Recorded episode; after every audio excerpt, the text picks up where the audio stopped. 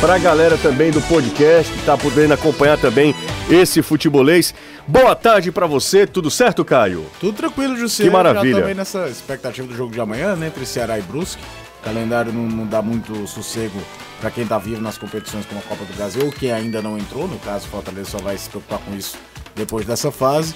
Então, depois de vencer um Flamengo, o Ceará vai lá, uma via Cruzes, vai rumo ao interior de Santa Catarina para enfrentar aquele jogo, famoso jogo perigoso, né? Ele é superior, ele tá numa série superior, ele tem muito mais tradição na competição do que o Brusque, mas Copa prevém precaução em qualquer aspecto, porque em dois jogos muita coisa pode acontecer. Legal, valeu Caio, você que está acompanhando a gente pelo podcast. Bem-vindo também ao Futebolês. Sempre o Futebolês também em formato podcast para você também ficar bem informado em outras mídias, em outras plataformas. 3466-2040 é o nosso WhatsApp. Você pode interagir com a gente, participar do programa e mandar sua mensagem. Diz onde você está ouvindo e acompanhando o futebolês. Ah, o áudio do Jussier tá muito alto, tá estourando. No rádio aqui tava tranquilo. Bom, mas obrigado pela correção aqui, pela, pelo alerta. Jussier, o que vocês projetam pro primeiro jogo da final do Cearense, dada a fase dos dois times? Um abraço pro Fernando, ele que é tricolor e é ouvinte diário aqui do futebolês. É, nós teremos alguns dias até essa final, é difícil prever, né? É difícil prever, é, dá, porque tem Copa do Brasil envolvida, essa coisa toda. Quero, quero qual grau de prioridade que vai ser dado para esses dois jogos em meio ao Campeonato Brasileiro, porque ainda existe uma distância de um jogo para o outro, né? Não é como se fosse um jogo numa quarta, outro no domingo, resolve a parada. É, depende muito de como esses dois times vão estar, principalmente na Série A, envolvidos né, em relação ao campeonato. Sem esquecer que existem jogadores, por exemplo, no caso do Ceará, o Kleber é um que não pode jogar uhum. a final do Cearense, né? Você vai se adaptando às circunstâncias do campeonato estadual e seu regulamento. Não dá muito para fazer projeção agora, não. 3466-2040. O... Tem um ouvinte aqui, aliás, um internauta, que ele está dizendo o seguinte: é... Fortaleza poderia contratar Salazar. E eu assisti ao jogo ontem por curiosidade. Jogo entre Paraná e CRB. E não é que o Salazar jogou, jogou bem, direitinho. jogou. É ao lado do Fabrício. O Fabrício é um zagueiro mais técnico do que o Salazar. Mas impressionante como ele foi bem no jogo de ontem, cara. Você chega e perguntou se trocaram, né? Não, impressionante. Sabe, não era aquele jogador desengonçado, estabanado. Não, ele, ele, tem um, ele tem quase dois metros de altura. Isso. Ele tem 1,99m. É, é, tem 2 metros. É, Bom, um centímetro é 2 metros. de bloqueador de vôlei. De vôlei. Ele tem, ele tem a altura de jogador de vôlei. E ele não jogou mal ontem. Eu fiquei a, a, assustado. O, o, time encaixado pode ajudar também, né? Que o Paraná hoje é o líder da Série B. Vive bom momento. Vendeu muito cara a classificação na Copa do Brasil pro Botafogo. Mas não deixa de ser surpreendente, né? Ele não, já estava mas... lá no futebol catarinense é, do Sul há muito tempo, né? Porque do Ceará ele foi pro Balneário Camboriú, depois teve no Havaí. Aí, aí já esteve no Curitiba antes de jogar no Ceará. Bem relacionado ele é. Né? Colombiano né? Salazar. Que virou um grande folclore dele folclore. Cearense, é, né? Pois é, e aí para você ver como um jogador ele pode evoluir também, como profissional pode evoluir. O Salazar é um outro jogador, Caio. Esqueci até de falar contigo na, na nossa redação. É impressionante como ele se Foi posiciona bem, né? bem, ele tem é, o poder da altura, né? Tem um, dois metros, repito, de altura. E, e o Salazar, ele, ele acaba se posicionando bem nas jogadas aéreas, ele leva uma certa vantagem, né? Pela altura que tem, enfim. Impressionante mesmo. 5 horas 8 minutos aqui na Jangadeiro Band News FM. Seja bem-vindo, você que está acompanhando a gente pelo podcast, também a galera que está acompanhando também pela internet. Muito obrigado pela companhia de todas as tardes. Manda um abraço para o João do Barroso 1 é, ele acompanha todos os dias a gente na internet. Inclusive hoje, quando eu tava. Hoje ou foi ontem? Acho que foi ontem, foi ontem. Quando eu tava chegando aqui à emissora, depois do almoço, um, um internauta disse que ó, tô acompanhando vocês sempre também no YouTube. Olha aí. É, a galera já dizendo que é onde acompanha o futebolês. Daqui a pouco eu vou direto aqui na nossa redação, falar com o Anderson Azevedo, conversar com o Danilo Queiroz também. O Ceará já tá de olho nesse time do Brusque. O que é que pode vir o que é que o Brusque pode apresentar de surpresa? É o vice-campeão catarinense. O Brusque perdeu as duas para a Chape e perdeu o campeonato catarinense para a equipe da Chapecoense. Mas é um time que, por exemplo, eliminou o esporte. É um time que varreu o Remo da competição.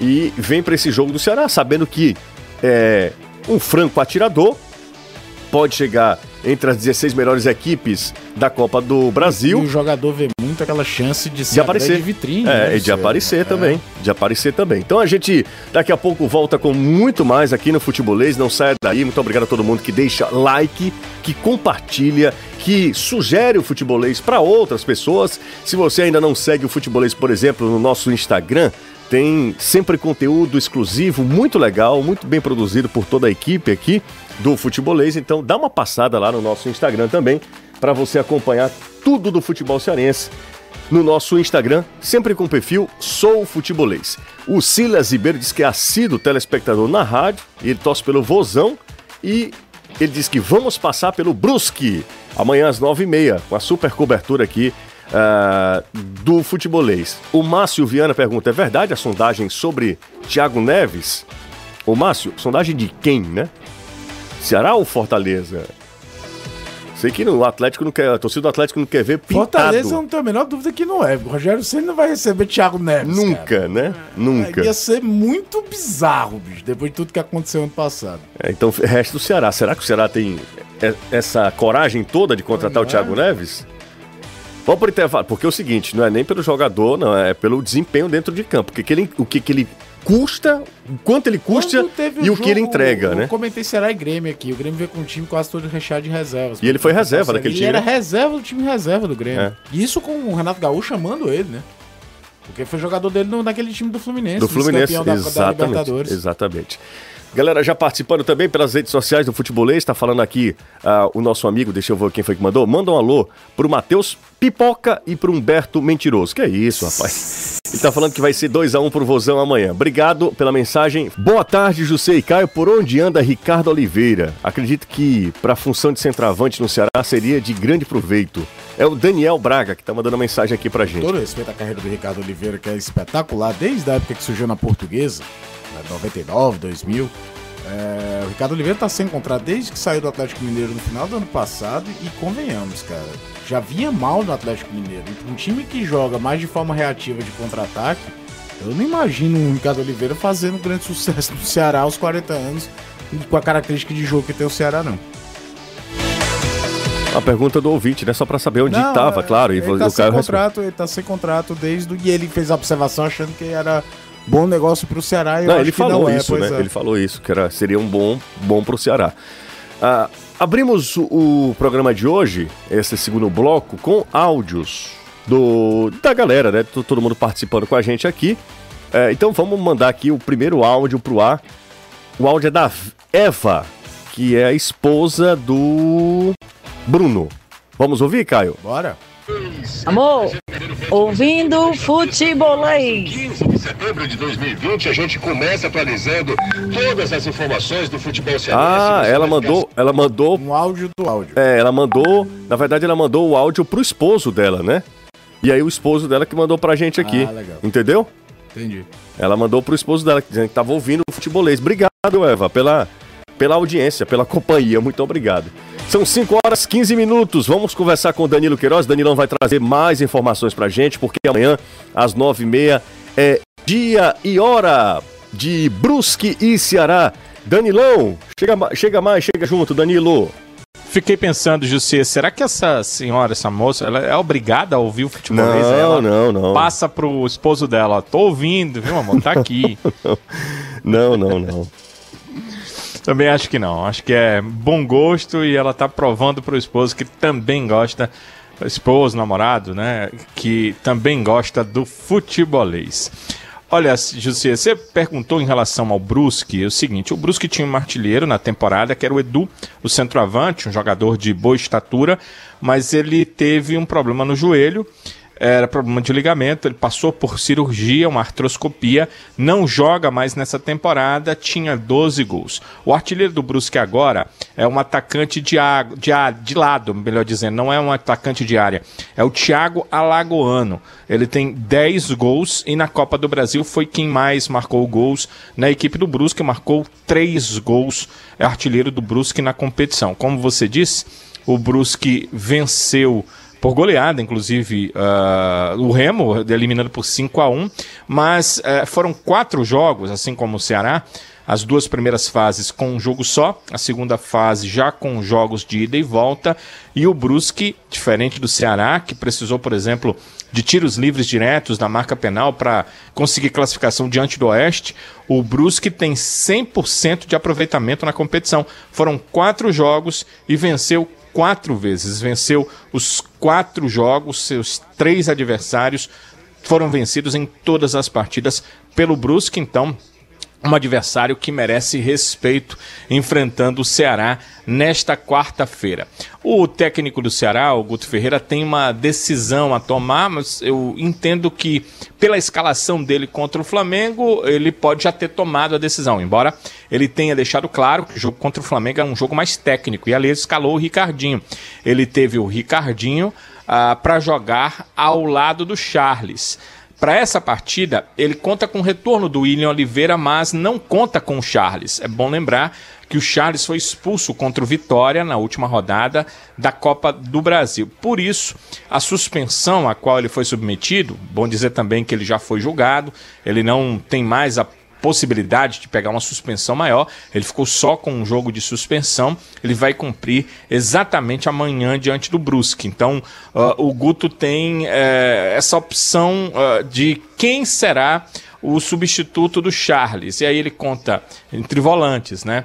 Com Ricardinho e com Martin. Sempre tem aquela opção que vocês levantaram já antes da partida contra o Flamengo, que é deslocar o Fernando Sobral ali para o setor de marcação colocando um outro atleta para atuar pelo lado. Não parece, a princípio, ser essa a ideia do Guto, porque ele não quer perder o Fernando Sobral. Como eu disse ontem, é, eu conversei é, muito tempo, bastante tempo, com o Guto ontem no aeroporto. Foi uma conversa longa, de mais de uma hora.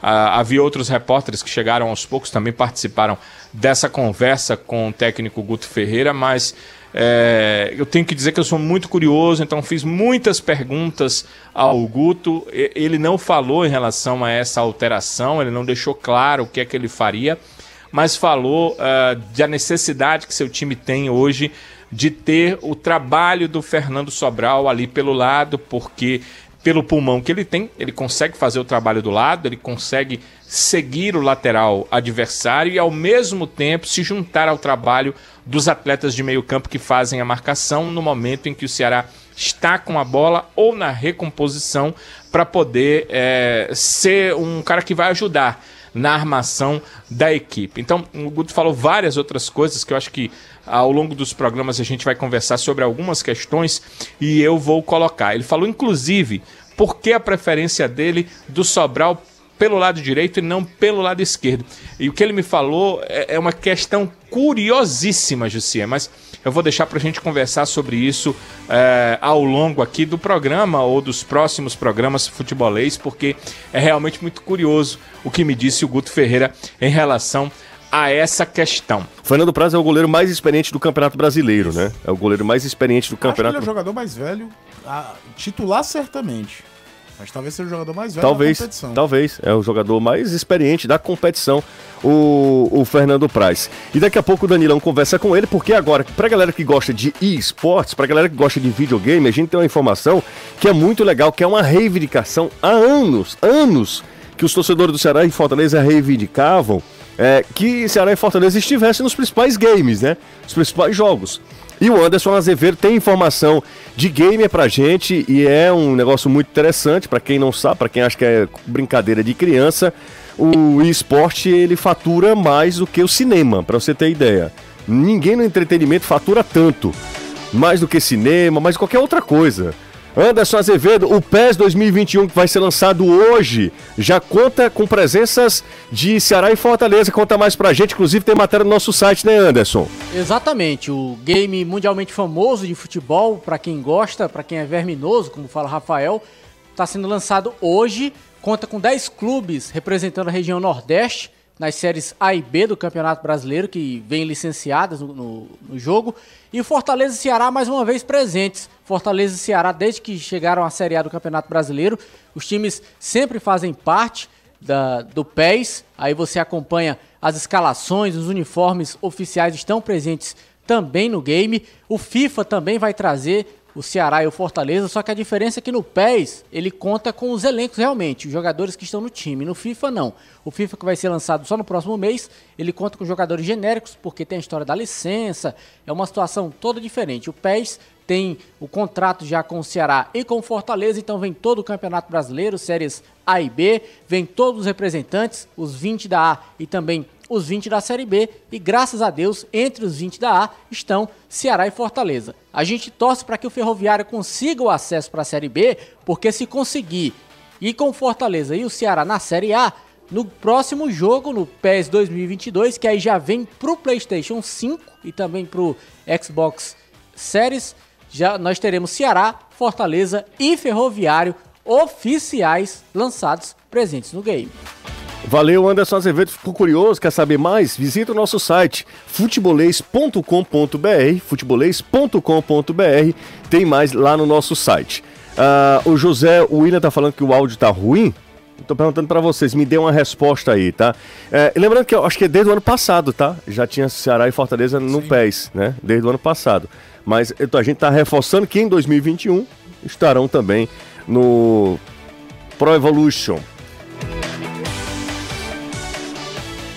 Tem bastante participação. Só do Nordeste esporte, foi campeão o, foi o esporte, é, né? O esporte foi campeão uma vez e finalista outra. Ele é o primeiro finalista da Copa do Brasil, né? A primeira final, uhum. 89, Grêmio Esporte.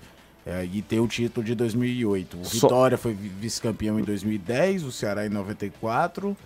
Acho que é isso. Né? Só isso, né? É, é e se a gente, talvez se a gente colocar em participação, o Ceará talvez tenha sido mais que tenha mais tradição depois do esporte, né? Sim. O esporte tem um título e um vice-campeonato, né? É.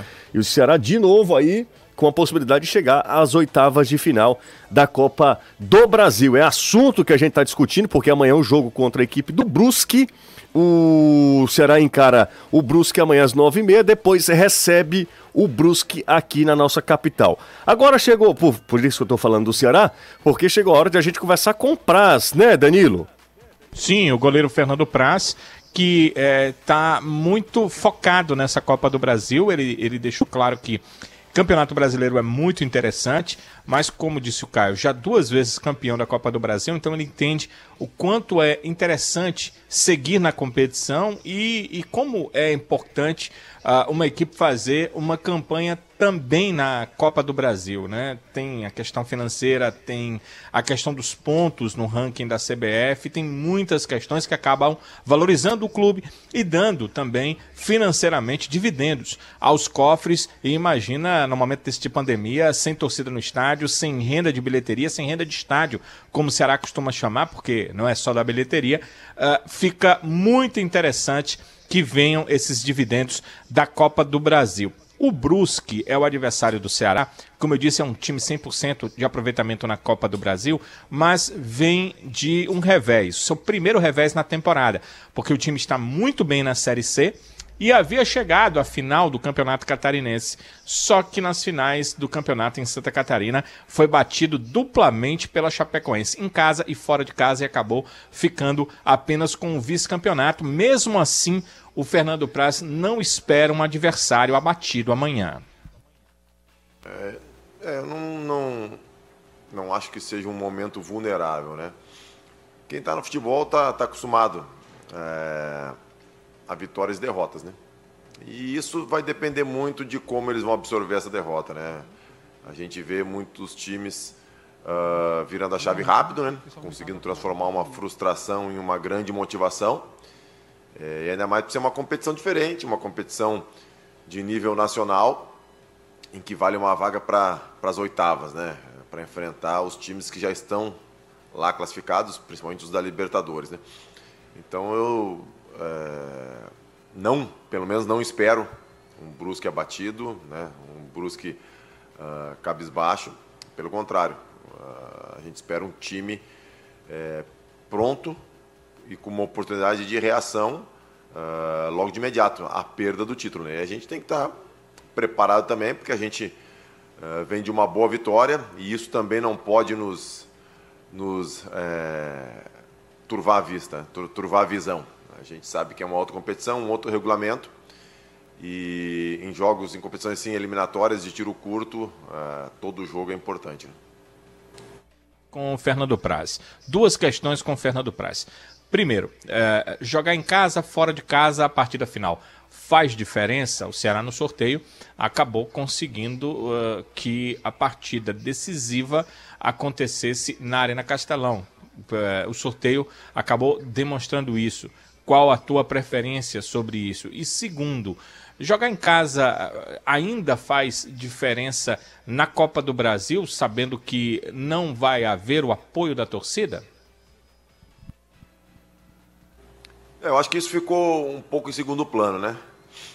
É, mas eu acho que especificamente nesse, nessa eliminatória contra o Brusque, o fator local ele, ele é relevante, até porque é, a gente vai jogar ah, contra Grêmio, né, contra Inter, contra São Paulo, que são estádios grandes, campos é, com o mesmo tipo de grama. Ah, então o fator local ele fica um pouco ah, mais de lado. Né? Agora, é, o campo do Brusque e o campo do, do Ceará são campos bem diferentes, né? Tanto em relação a estádio como a gramado. Então o fator local ele tem uma certa influência sim, é, muito embora não haja torcida. Mas é, nessa situação, quando tem essa, essa, essa diferença, eu acho que eu, eu uh, prefiro jogar sempre o segundo jogo em casa. Ceará tinha uh, perdido duas partidas em sequência, Fernando Praz, Santos e Internacional. E aí voltou a vencer diante do Flamengo. O quanto essa partida, mesmo sendo uma outra competição, pode ser um fator positivo para o Ceará na Copa do Brasil? Eu, sempre, eu tenho maneira de ver futebol, né? Eu acho que é, tanto na derrota como na vitória, tu tem fatores positivos e negativos. Né? É, às vezes tu acha que a vitória só te traz fatores positivos e a derrota só traz negativos. É, de repente podem ser os mais visíveis, né?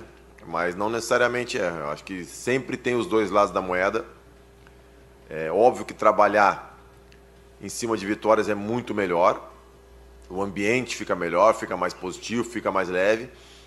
Mas também tem algumas armadilhas que a gente tem que se, se preparar e ficar atento, né? Então eu acho que o que mais o, o mais importante, óbvio, é, é, a avaliação interna, a consciência uh, própria né, do trabalho que tem sido feito. E mais óbvio que trabalhar em cima de uma vitória contra um time como o Flamengo traz uma, um ambiente melhor, mas a gente também tem que ter cuidado é, com relação a isso, né, para não cair em nenhuma armadilha.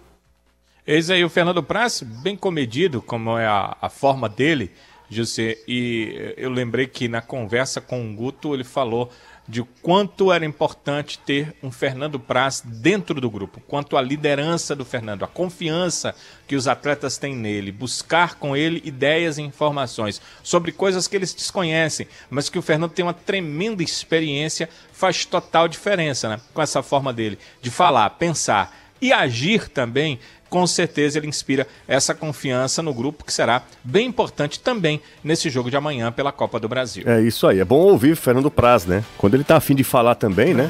É legal. é. É legal, porque tem vezes que. Mas isso é normal também. Também não vamos. Nem todo dia a gente tá 100%. Claro, né? né? O Fernando Praz é sempre muito atencioso. Hoje teve aquele rapaz, você lembra, que chegou na redação lá, não queria nada com nada, né? Não, é. O Ivanilson quer almoçar todo dia, cara. Negócio é, sério. O Ivanilson também tem isso, né? Exatamente. E meio-dia em ponto, né? Não, meio-dia em ponto. Deu 11h59, ele já vai desligando o computador, já vai ajeitando tudo pra poder sair. E tem aquele outro que tenta ser aquela outra coisa que você não vai poder dizer aqui, né? Ah, não, claro, TV, sem, não sem dúvida, sem dúvida. Só quer ser o Caio. Exatamente, ele quer ser um grande, né? O, o, ele apenas está ainda é, engatinhando. engatinhando. Não, eu tava revendo a participação desse rapaz no vídeo e tá quase um missionário no vídeo. Quem? Tá? o Manso, o Renato? Não, tá, exatamente. E eu só não falei, eu só não falei pensando no, no pastor da igreja dele. Porque senão eu teria falado. Ia ficar ruim pro lado Ia, né? iria sim. A você do podcast, um abraço, valeu. É sempre muito bom tê-lo também aqui com todos do Futebolês. Jussa, manda um abraço pro Vitor, do Pio 12, um abraço pro Vitor, torcedor do Leão. É o Renê do Conjunto Ceará, ele disse que vai ser 2x1 um amanhã pro Brusque. Um é torcedor do Ceará, o outro é torcedor do Fortaleza. Isso é comum, né? Boa tarde, é o Rubem do Passaré, mandou uma mensagem pra gente aqui. O Benfica foi eliminado, né? O Benfica de Jorge Jesus, do Everton e também do Pedrinho, né? Sim. Jogadores conhecidos do futebol. O Everton é é Everton cearense, né? De Maranguape aqui. O Pedrinho que estava no Corinthians foi titular hoje. E o, o Benfica foi eliminado, perdeu é seguinte, por 2 a 1 O Benfica, obviamente, não tem mais o poderio que teve nos anos. Até os anos 90, ele foi vice-campeão em 90 perdendo pro Milan. Pra, mas é, é a comparação que eu vi aqui. É muito parecido com o São Paulo eliminado pelo Tadjeres. Por mais que seja um jogo só, o Paok tem lá o Savides, que é trilionário, mas ele não é potência nem dentro do futebol grego. Ele Uhum. ganhou um campeonato grego nos últimos 30 anos. Então não deixa É de aquele ser... que queria comprar o Fortaleza, não é? É, exatamente aquele que uma vez entrou armado pra dar do juiz. É. Tem um projeto todo ambicioso no PAOC e tudo. Mas pra grana que o Benfica gastou, talvez tenha ficado prejudicado porque o Campeonato Português sequer começou, né? Começa no próximo final de semana. Mas só o investimento ali em, em- jogadores como o próprio Everton Cebolinha, meu amigo, é- era, tinha um orçamento pelo menos duas, três vezes maior do que o do PAOC. Vai pra Europa League, né? Ainda tem uma disputa é, continental pra disputar. Não faz muito tempo o Benfica foi vice-campeão da Europa League, perdendo, adivinha pra quem? Sevilha, né? O Sevilha- então, a Europa League é um campeonato em que todo mundo disputa, em que no final o Sevilha é campeão. não importa o contexto. Mas não deixa de ser uma pancada muito séria logo no início de um trabalho novo do Jorge Jesus lá na, no, no- dos encarnados, né? No, no Benfica. No Benfica. O Benfica perdeu por 2 a 1 fez o gol já no finalzinho do jogo. Foi 2 a 1 pro PAOK, que é da Grécia. E esse time mesmo que tem aquele presidente que. É que ele é, ele é russo com, é, como se diz, dupla nacionalidade, né? É. Origens gregas, né? Enfim, o cara deve ter grana demais, muita grana. E aí, su- lembra que surge aquela informação sim, lá sim, sim. do. Ele poderia comprar o Fortaleza. Exatamente, exatamente. 5 e 38 Vamos voltar a falar com o Anderson Azevedo? Porque o Anderson vai trazer as informações do Fortaleza. O Rogério Ceni terá. O, o Jesus está complicado, viu? Tá, tá complicado. Pro Jesus. Bom, Tá assistindo a falta do Bruno Henrique. Bruno O jogo tava Gabigol, complicado, né? o Bruno Henrique que resolvia. Ô Anderson, o Rogério Ceni tem muitos problemas, muita dificuldade, porque Tinga, a princípio, tá machucado. Gabriel, Gabriel é, não pode jogar. Né? O, o lateral do Fortaleza foi expulso contra o Grêmio. E aí, quem é que entra ali, hein, Anderson?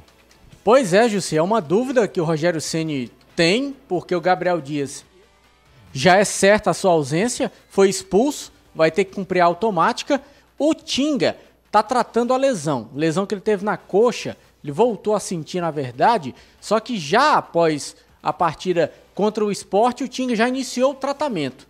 Ficou de fora desse jogo contra o Grêmio, então eu acredito particularmente que o Tinga vai ter sim condição de jogo para enfrentar o Internacional. O Tinga que a gente comentou no Futebolês da TV é um, um jogador que se recupera rapidamente de lesões. O próprio Rogério já, já até se espantou com relação a isso e disse que isso pode ser até um problema porque o Tinga acha que está 100% e na verdade não está.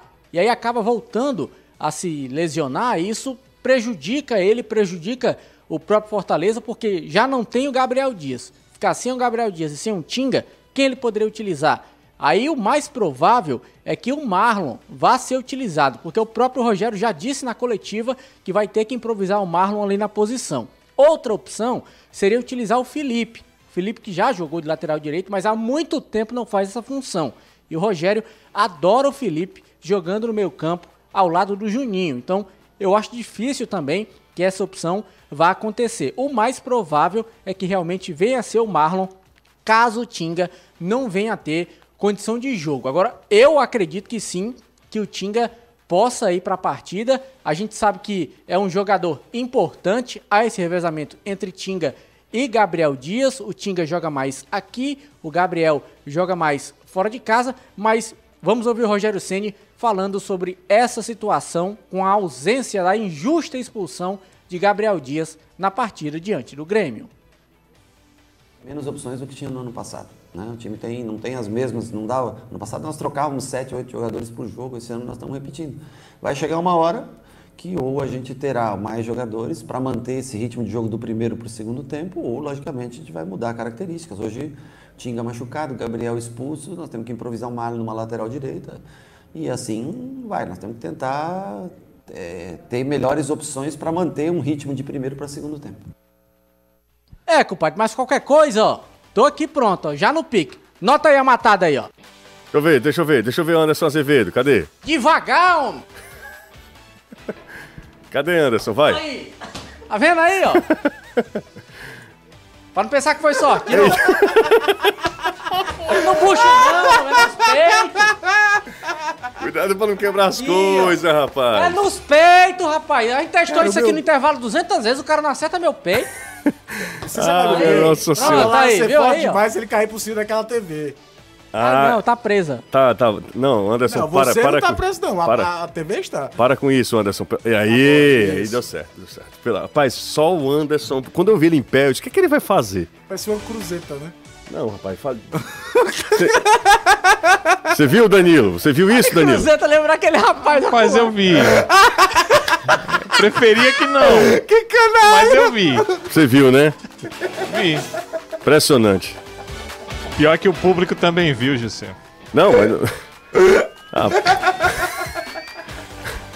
Cara, é besta pra rir. Eu nunca vi, viu? Um negócio desse, cara. O Anderson ficou em Mas ele precisou de, de 10 bolas jogadas com a mão Você viu, pra cara? dominar uma no peito. Mas o cara errou as que eu, que eu disse que era pra jogar tudinho, tu Quem, errou. quem é que tá te É ajudando verdade, aí, isso Anderson? verdade. É o Se Carlinhos? fosse seu compadre tocando a bola pra É o você, tinha dado melhor. É o Carlinhos? Não, o.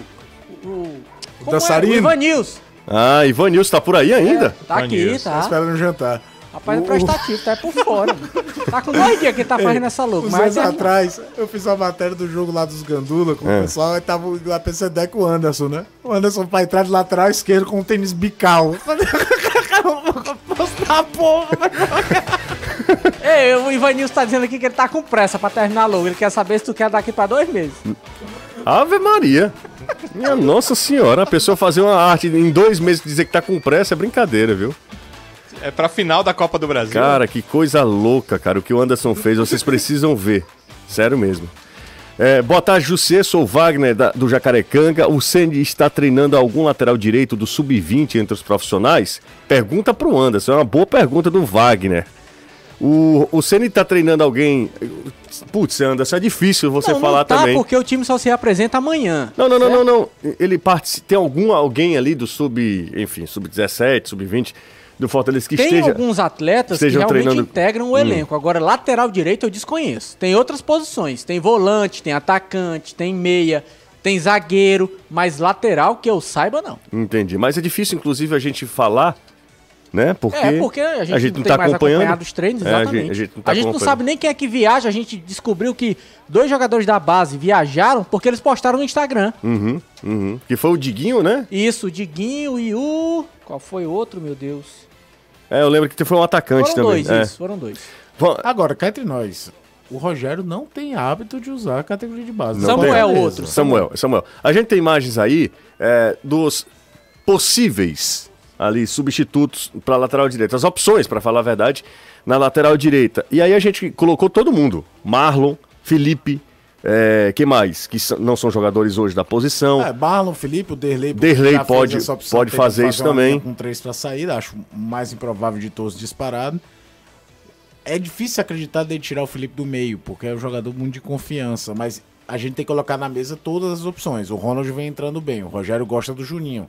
Numa situação emergencial, não é tão absurdo imaginar ele colocar o, o, o- Eu acho, por exemplo, numa linha de probabilidade, é muito mais fácil ele colocar o Felipe na lateral direita com o Ronald e Juninho do que ele colocar o Derlei num jogo de Série A, você tá entendendo? A gente coloca aí só porque já aconteceu dele fazer essa opção. Muito mais para que na saída de bola o time jogasse com três zagueiros pra saída, né? E aí ele espetava no jogo que, que ele fez isso, era o Derlei que foi jogar lá. O Derlei, o Bruno Melo foi jogar lá na frente, espetando o ponta esquerda também. Mas eu acho isso muito, muito improvável de acontecer. Acho que a tese do, do, do Trovão é a melhor mesmo, é o natural, é o Marlon, até porque o Marlon é aquela coisa do robô programado, né?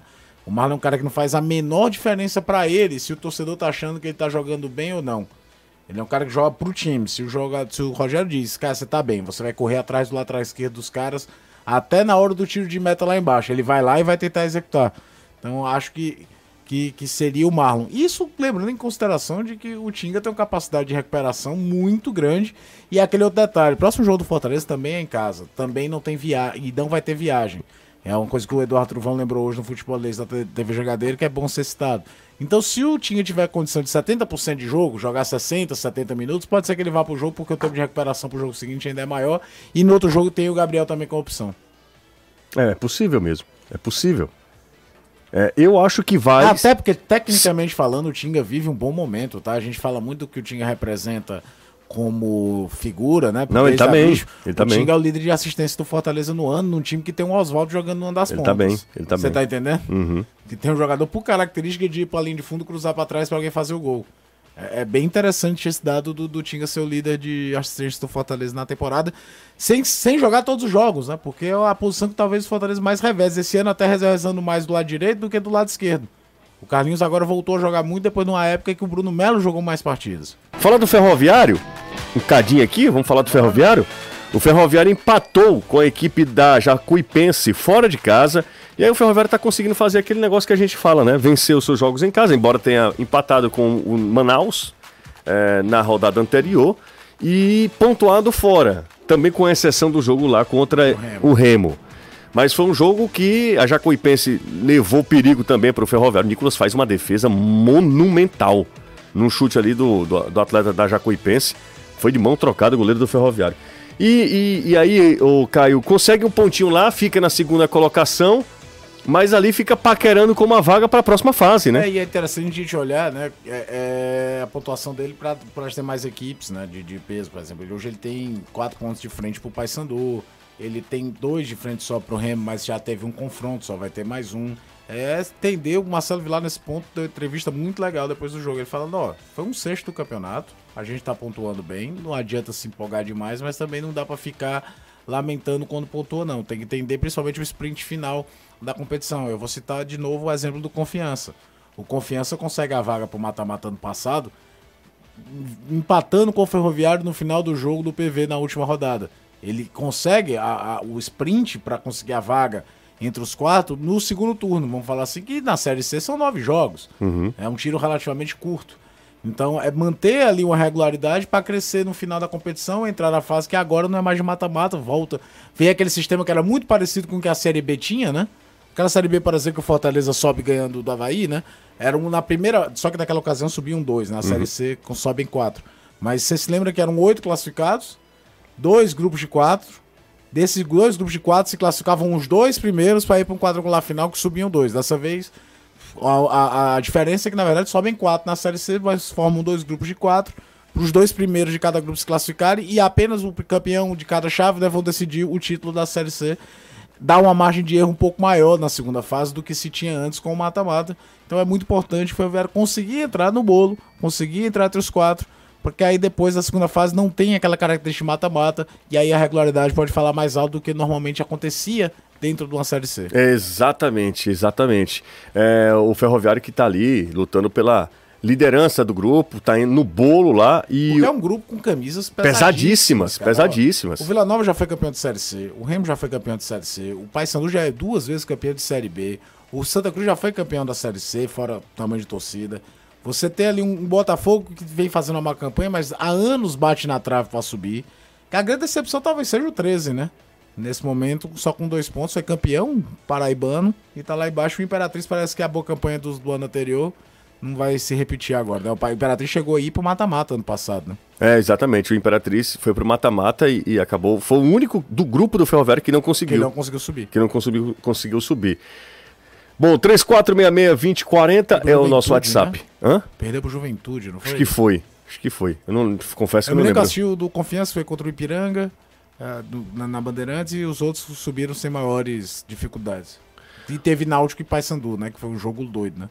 Um jogo doido, exatamente. O Rogério é, falou no jogo que Marlon e Derlei jogaram na lateral e que jamais colocariam o Felipe na lateral direita. Pois é.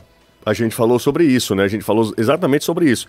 Mas a necessidade, às vezes, exige que o cara mude um pouco de coisa, opinião, de ele ideia. não né? tinha talvez um outro volante que ele gostasse, como ele aparentemente gostou do Ronald. Do né? Ronald, exato. É, o do Ronald. O Ronald tem entrado bem na equipe do, do Fortaleza. Agora o Derlei né, é mais assim, ele vai lá pro lado na hora da defesa e quando o time sai na bola, sai com a saída de três zagueiros. E acho que foi o jogo foi contra o Guarani, se eu não me engano, que não, não, não ficou legal aquela composição. Ô Caio, a gente, você, na verdade, fez um levantamento dos gols sofridos. Olha que coisa mais linda. Um ouvinte nosso mandou aqui a foto da filhinha dele. É o Pedro Igor, da bebezinha. É, e torcedor, já torcedora do Fortaleza. Coisa mais linda do mundo. Muito legal. Parabéns pela, pela filha. É, a, gente fez aqui um levantamento dos gols sofridos por Ceará e por Fortaleza. Para a gente derrubar um mito, um de o Fortaleza ser um time que só joga para frente e de Ceará só jogar atrás. E em virtude dessa, desse estilo de jogo, terem é, eficiências diferentes também, opostas no sistema defensivo.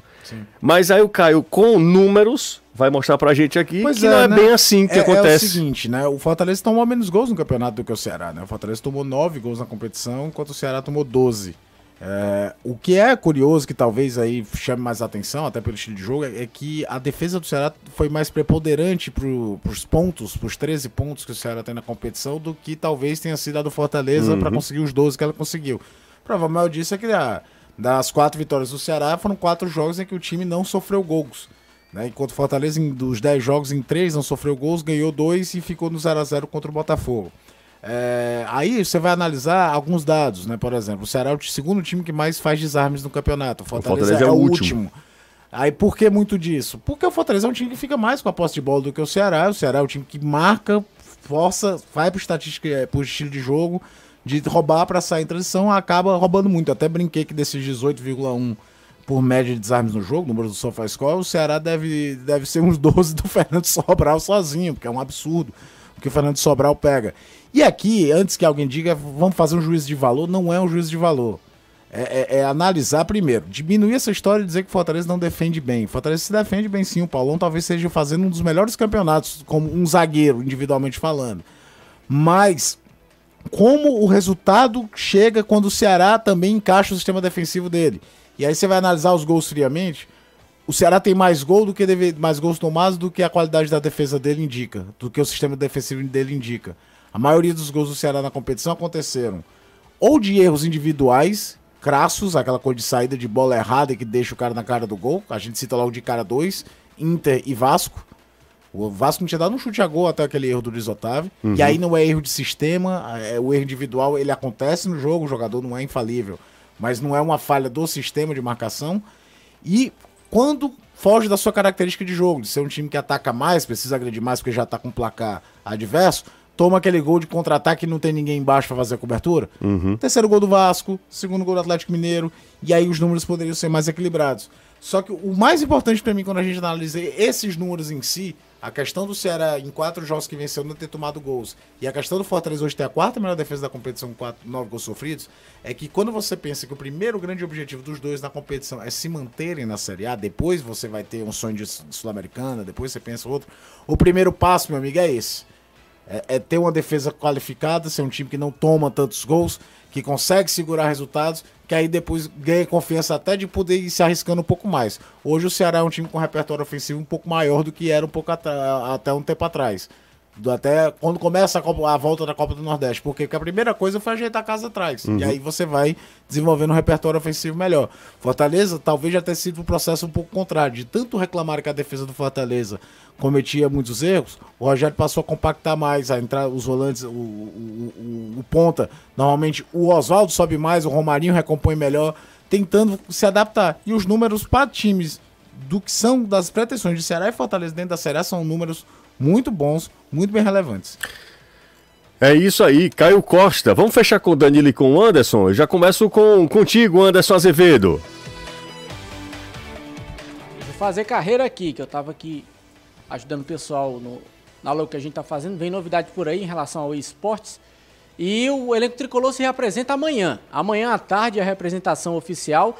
Pessoal que não jogou contra o Grêmio já treinou hoje pela manhã no PC. O restante do grupo se representa amanhã, também no período da tarde. E aí o Rogério tem três dias, quarta, quinta e sexta, para treinar o time e escolher qual formação vai mandar para o jogo contra o Internacional. Inter que vem de derrota no último jogo, perdeu fora de casa para o Goiás e vamos torcer para que sábado seja a segunda lapada seguida no time vermelho lá de Porto Alegre. Só uma coisa aqui, o Gabriel M. Fortaleza joga tanto pra cima que teve um total de zero chutes no clássico. Mérito do sistema defensivo do Ceará que conseguiu neutralizar uma equipe que tem como vocação ofensiva.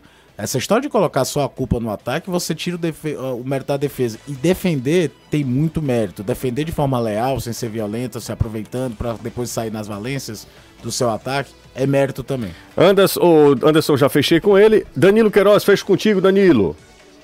O Ceará está concluindo agora o seu último trabalho no CT do Olaria. Não é Olaria do Rio, não, né? É uma equipe lá de Santa Catarina e o Ceará está terminando o seu preparativo, né? O Guto está encerrando os preparativos para o jogo de amanhã, com essa definição a tomar, né? Se o Fortaleza tem essa questão na lateral direita, o Ceará tem no meio-campo perde um dos seus principais atletas, né? Charles não estará em campo amanhã e aí o Guto vai ter que optar. Ele tem a volta do William Oliveira, mas não conta com o Charles e é possível que o Ricardinho, que jogou contra o Flamengo, seja mantido na equipe para o jogo desta quarta-feira às nove e meia da noite. A verdade é que substituir o Charles não é nada, nada fácil, José. Legal, valeu Danilo, obrigado pelas informações. Tchau, gente. A gente volta em uma próxima aqui, Futebolês. Grande abraço a todos, valeu.